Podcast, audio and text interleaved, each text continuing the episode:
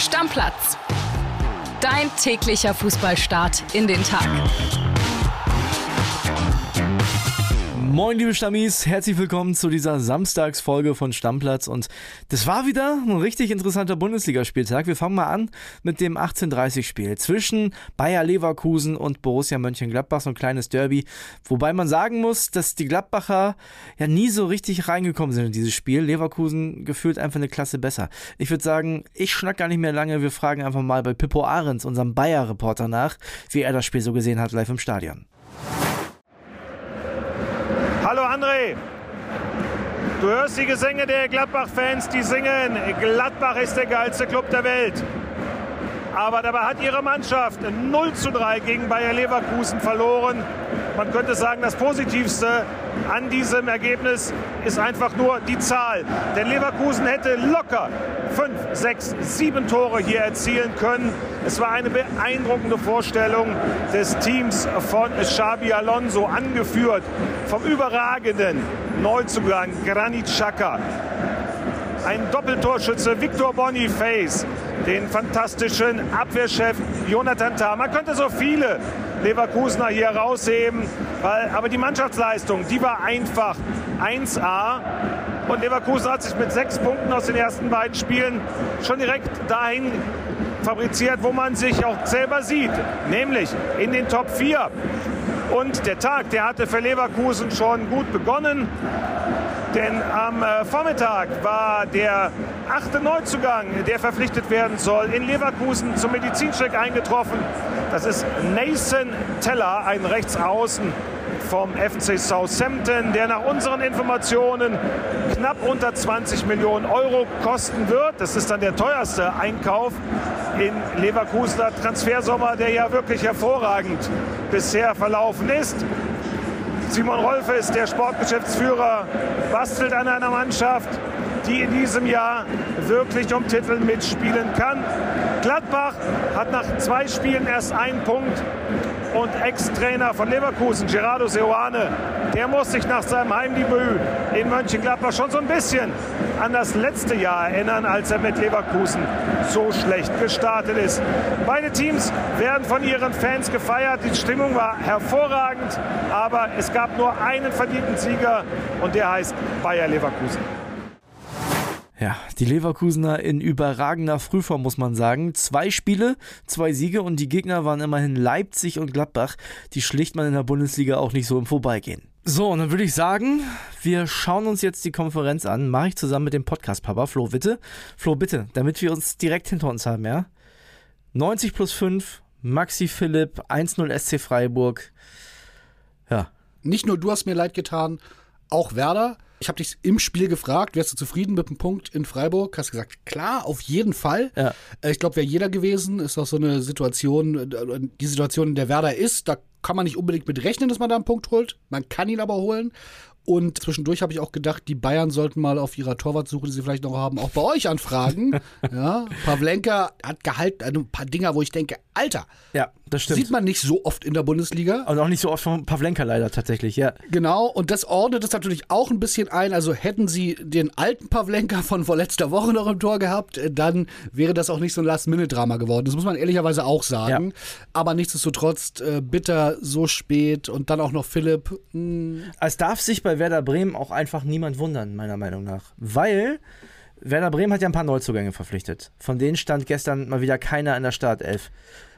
Ole Werner hat gesagt, er braucht einen breiteren Kader, hat aber nicht mal alle Wechsel ausgeschöpft. Wechselt das erste Mal in der 71. Minute.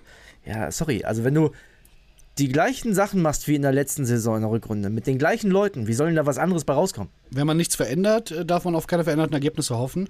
Und zum Thema Neuzugänge, die nicht spielen, ich habe es letzte Woche gesagt, nach dem äh, Bayern-Werder-Spiel hier, immer ein schlechtes Zeichen. Ich nenne es das Hertha-Syndrom. Man holt neue Leute und lässt sie dann nicht spielen. Ja. Das deutet nicht unbedingt darauf hin, dass man echte Raketen geholt hat. Ja, wobei, ja. wobei man sagen muss, der Kovnatski zum Beispiel, der hat die, in der Vorbereitung, kam aus Düsseldorf, alles zerschossen. Ja, aber Vorbereitung. Weißt du, wie viele Hertha-Spieler ich in meiner Reporterzeit gesehen habe, die in der Vorbereitung alles zerschossen haben? Aber dafür machst du doch eine Vorbereitung. Du musst dir ja zumindest mal die Chance in einem Pflichtspiel geben. Ja. ja, aber ihr habt ja noch einen Neuzugang, der auch noch nicht gespielt hat der aber noch nicht spielen konnte, genau. Ja. Und ich glaube, wenn ich mir das Spiel so angesehen habe, Werder war erstaunlich viel in der Konferenz, von daher konnte man eine ganze Menge sehen, ist das jemand, der die Statik da in der Truppe ganz schön verändern kann, wenn er fit ist. Und da hätte ich an deiner Stelle große Hoffnung. Ich habe auch große Hoffnung, dass noch ein Linksverteidiger verpflichtet wird und Ole Werner den vielleicht auch aufstellt. Und äh, Sechser Linen, ne, da hat ja gestern Groß den Vorzug gekriegt, habe ich auch noch Hoffnung. Aber der SC Freiburg, zwei Siege, ne, müssen wir auch mal drüber sprechen. Jetzt oben mit dabei in der Tabellenspitze und das ohne jetzt so richtig krass zu überzeugen, auch ehrlicherweise. Also die haben auch gegen Bremen jetzt nicht die absoluten Sterne vom Himmel gespielt, auch wenn sie ein paar Torchancen hatten. Na, aber so muss eine gewinnen. Mannschaft, genau, so muss eine Ja. Mannschaft auftreten. Wir haben es letztes Jahr immer gesagt, Freiburg macht Freiburg-Dinge und es trifft auch jetzt wieder zu. Die haben, glaube ich, inzwischen den Anspruch, mindestens Top 5 zu sein. Und dann musst du so eine Spiele zu Hause gegen Werder auch einfach so gewinnen und wenn es ganz schmutzig ist mit so späten Toren. Lass uns bei bitteren Geschichten bleiben. Das erste Heimspiel des ersten FC Heidenheim war auch eine ganz bittere Geschichte. Die führen bis zur 77. Minute 2-0. Ungefähr, also wirklich komplett ungefährdet. Da hast du gedacht, was ist denn mit Hoffenheim heute los? Da geht ja gar nichts. Ich habe den äh, Materazzo schon wieder zum schlechtesten Trainer der Bundesliga geredet. Und auf einmal fällt ein Tor. Eingewechselter Maxi Bayer, 77. 2-1. Und dann machen die tatsächlich in der 90. noch den Siegtreffer sogar. Zwischenzeitlich Kaderabek und dann Elfmeter Kramaric. Hoffenheim gewinnt in Heidenheim. Ultra bitter. Ja, das muss jedem neutralen Fußballfan wehgetan haben. Ähm, wir hatten auch schon alles fertig, Überschriften mit historische Party und erster Bundesligasieg und das hätte denen, glaube ich, jeder gegönnt, weil sie auch wirklich dominiert haben. Ja, also wir haben zwischendurch mal die Live-Zeile gemacht. Wir begleiten das ja auch alles immer mit Live-Überschriften. Heidenheim dominiert Hoffenheim, weil es war wirklich so. Ja. Da hätte man viel Geld gewinnen können, wenn man da auf einen Dreher gesetzt hätte nach dem 2-0, weil da war überhaupt nicht mit zu rechnen. Viertelstunde vor Schluss. Ungefährdet, wirklich, komplett. Und das Bittere ist, das sind halt so Niederlagen, die darfst du dir nicht leisten, wenn du Spiele schon so sicher hast, wenn du als Aufsteiger in der Liga bleiben willst. Das gibt mir leider kein gutes Gefühl. Ich weiß, es ist alles noch furchtbar früh, aber das war so, ah, ich hätte es denen wirklich so gegönnt. Machen wir weiter in Köln. Da sah es erst danach aus, als wenn der FC an die gute Leistung von Dortmund anknüpfen kann und möglicherweise diesmal auch was Zählbares mitnehmen. Waldschmidt hat die Kölner in der 55. Minute in Führung gebracht, aber dann kam Jonas Wind zurück. Der Mann, der bislang alle vier Tore für den VfL Wolfsburg erzielt hat, hat ja auch diesmal wieder zweimal zugeschlagen. Jonas Wind in der Form seines Wolfsburg-Lebens momentan. Ja, absolut. Äh, einer der Spieler der Bundesliga, äh, total abgefahren. Ähm, er war ja letztes Jahr schon da, da ist er mir nicht so sonderlich aufgefallen. Ja. Und jetzt, ja, ein Mann der Stunde, mal gucken, ob er, ob das nur ein temporärer Lauf ist oder ob er das konservieren kann. Aber auch der hatte sich in der Vorbereitung schon gegen Nationalspieler einen Mescher durchgesetzt, ne, in der Spitze, muss man sagen. Also der hat ja auch schon im Pokal begonnen. Also da scheint Nico Kovac große Stücke drauf zu halten, ganz anders als von Maxi Arnold zum Beispiel. Der saß wieder auf der Bank, wurde spät eingewechselt, 62. Hat dem mit Sicherheit auch gar nicht gefallen. Ja, wer Maxi Arnold, der übrigens nicht mehr Maxi, sondern Maximilian Arnold genannt Ja, ja, werden der will, deutsche Michael Ballack, sag ich ja immer. Genau, kennt, äh, der weiß, äh, der wird kochen, aber vielleicht auch ein Spieler, dessen Zeit da so ganz langsam Ich hab's- mal vorbei. Ich habe geht. zu Kili schon gesagt, es ist der neue Max Kruse für Nico Kovac. Der hat sich wieder einen ausgesucht, den er rasieren kann. Und das ist Maxi Arnold. Glaubst du, Kovac ist, glaube ich, so ein bisschen so ein Typ, der braucht das. Vielleicht zieht er daraus auch Energie. Finde ich Ja. gar nicht unsympathisch. Ne? Man muss ja seine Wege suchen. Und äh, das kann sein. Das ist, ist keine These, die ich abstreiten würde. Machen wir weiter mit Darmstadt und Union Berlin. Dass wir das prominent setzen in dieser Folge, ist deswegen allein schon klar, weil Robin Gosens geliefert hat. Robin Gosens mit einem Doppelpack vor den Augen von Hansi Flick. Richtig starke Leistung. Vor allem das erste Tor muss man sagen. Also, wenn du einen Außenverteidiger hast, der diese offensiven Fähigkeiten hat, Ja. am Ball, also der sich da durchdribbelt wie und, und dann noch einen tollen Abschluss hat, äh, tunnelt. Ja, da muss man sagen, da weißt du, warum der jetzt länger Champions League gespielt hat. Da weißt du, warum Union den unbedingt haben wollte und gutes Flick das gesehen hat. Das Verrückte bei Union ist ja, die haben ja zwei davon. Der Joranovic hat ja zweieinhalb Tore vorbereitet durch Standardsituationen. Und da muss man schon sagen, also wenn du solche brutalen Waffen über die Außen hast, das ist schon Wahnsinn, was Union da jetzt noch hinten raus gemacht hat auf dem Transfermarkt. Und eine Sache darf man nicht vergessen, die waren 70 Minuten in Unterzahl. Genau, 70 Minuten zu zehnt. Und ich weiß, du hast dich letztes Jahr immer furchtbar darüber aufgeregt, dass die kein Fußball spielen wollen und dass es nicht schön anzusehen ist. Ja. Letztes Jahr hat es gestimmt. Mit den beiden Außen finde ich das eine andere Geschichte. Also, das ist jetzt schon, das war schon nett anzuschauen. Gosens ist ein unfassbares Upgrade. Das finde ich auch zu Roussillon Wahnsinn, ja. Wir- Wirklich, also ein ganz neues Level. Und bin gespannt, ob er das halten kann. Bin da aber ganz zuversichtlich, weil das irgendwie ein geerdeter Typ ist, der jetzt nicht den Eindruck macht, als ob der da einen temporären Höhenflug nur hätte. Und wenn man mal ausblendet, dass das Union ist, wo man ja immer noch nicht so ganz glaubt, dass das eine Spitzenmannschaft ist.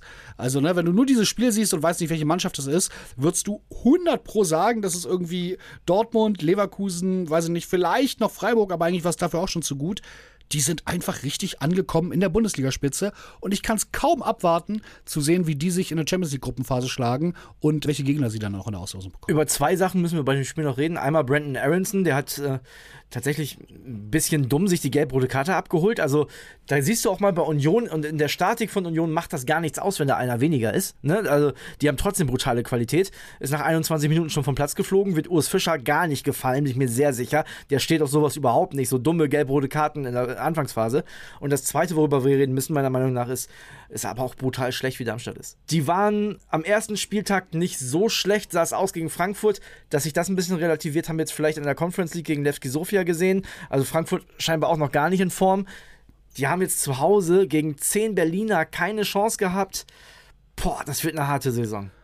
Ja, absolut. Äh, ich hatte sie ja eh schon etwas schwächer als Heidenheim eingeschätzt, ja. muss ich sagen. Habe ich auch ein bisschen Lack für bekommen.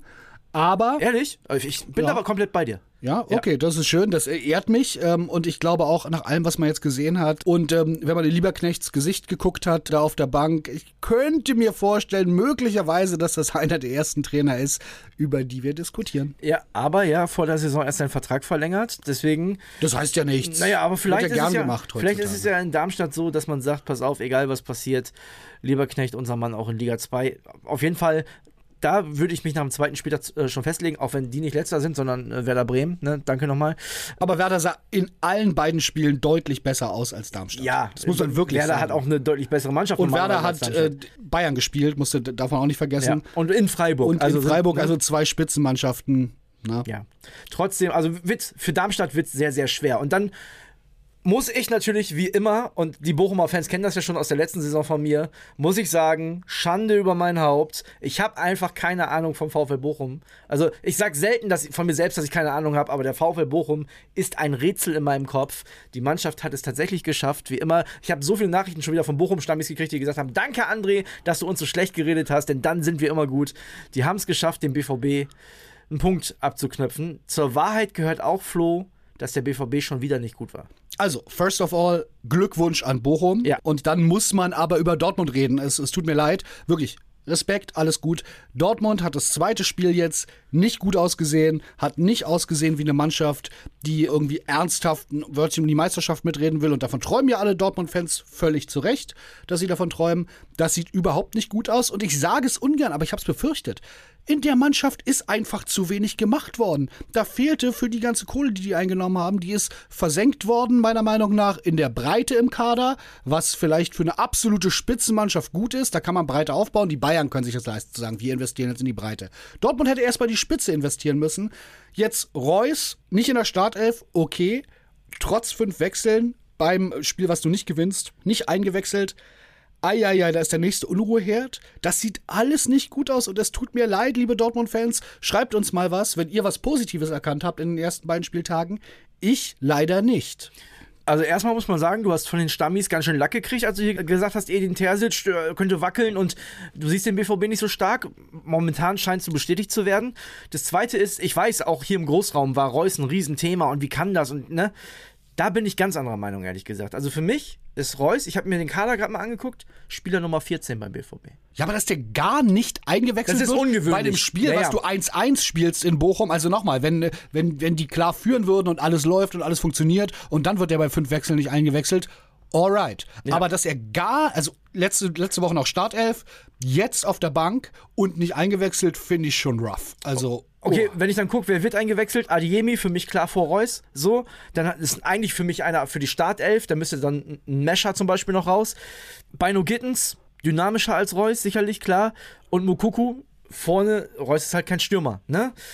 Ja, ich, ja, ich, ich weiß nicht. Also, ich glaube, Marco Reus wird sich viel öfter als einige jetzt noch denken, auf der Bank wiederfinden und auch noch länger. Und äh, ich glaube, das ist nicht das letzte Spiel, wo er nicht eingewechselt wird.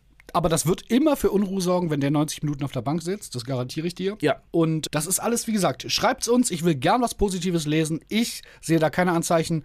Einzig Daniel Mahlen, muss man sagen. Im Moment so ein bisschen der Mann der Stunde. Aber, also ich sag mal, überspitzt, am Ende spielt Mahlen eine Riesensaison, wird der nächste dreistellige Transfer, den Dortmund macht. Und äh, mit der Meisterschaft haben sie trotzdem weiter nichts zu tun. Also da ist auch keinem geholfen.